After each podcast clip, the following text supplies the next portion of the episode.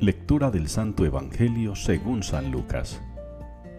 Sucedió que, estando él en una de las ciudades, se presentó un hombre lleno de lepra. Al ver a Jesús, cayendo sobre su rostro, le suplicó diciendo, Señor, si quieres, puedes limpiarme.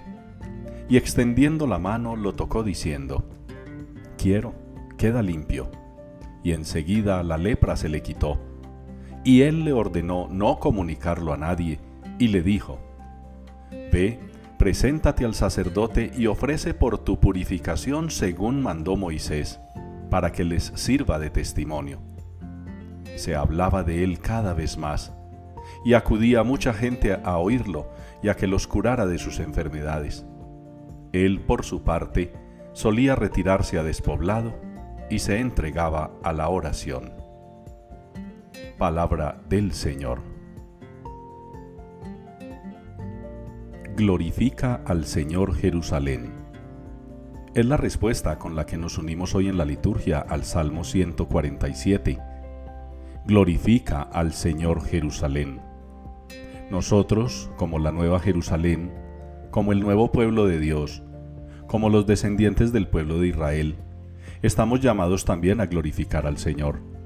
Tenemos muchos motivos y muchas razones, y ya lo hemos reflexionado en anteriores ocasiones particularmente este tiempo de la Navidad, nos tiene que motivar a glorificar al Señor por las grandezas que ha hecho en nosotros, haciéndose pequeño, semejante en todo a nosotros menos en el pecado.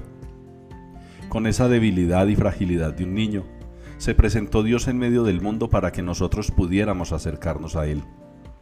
Y el testimonio, palabra muy utilizada hoy en la primera lectura, es el que debemos nosotros dar el que da testimonio de Cristo, el que cree en Jesucristo, como dice San Juan, vence al mundo.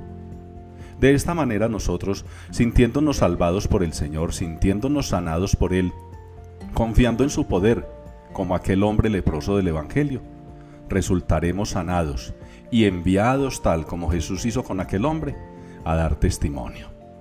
Demos testimonio ustedes y yo del amor de Dios, del amor de Jesucristo, demos testimonio de lo que significa vivir llenos de esperanza y de fe, de lo que significa practicar el mandamiento del amor, con nosotros mismos, con nuestros hermanos y con Dios. Que ustedes y yo seamos pues la nueva Jerusalén que glorifica al Señor, porque el Señor nos cura, nos sana y hace maravillas en nuestras vidas.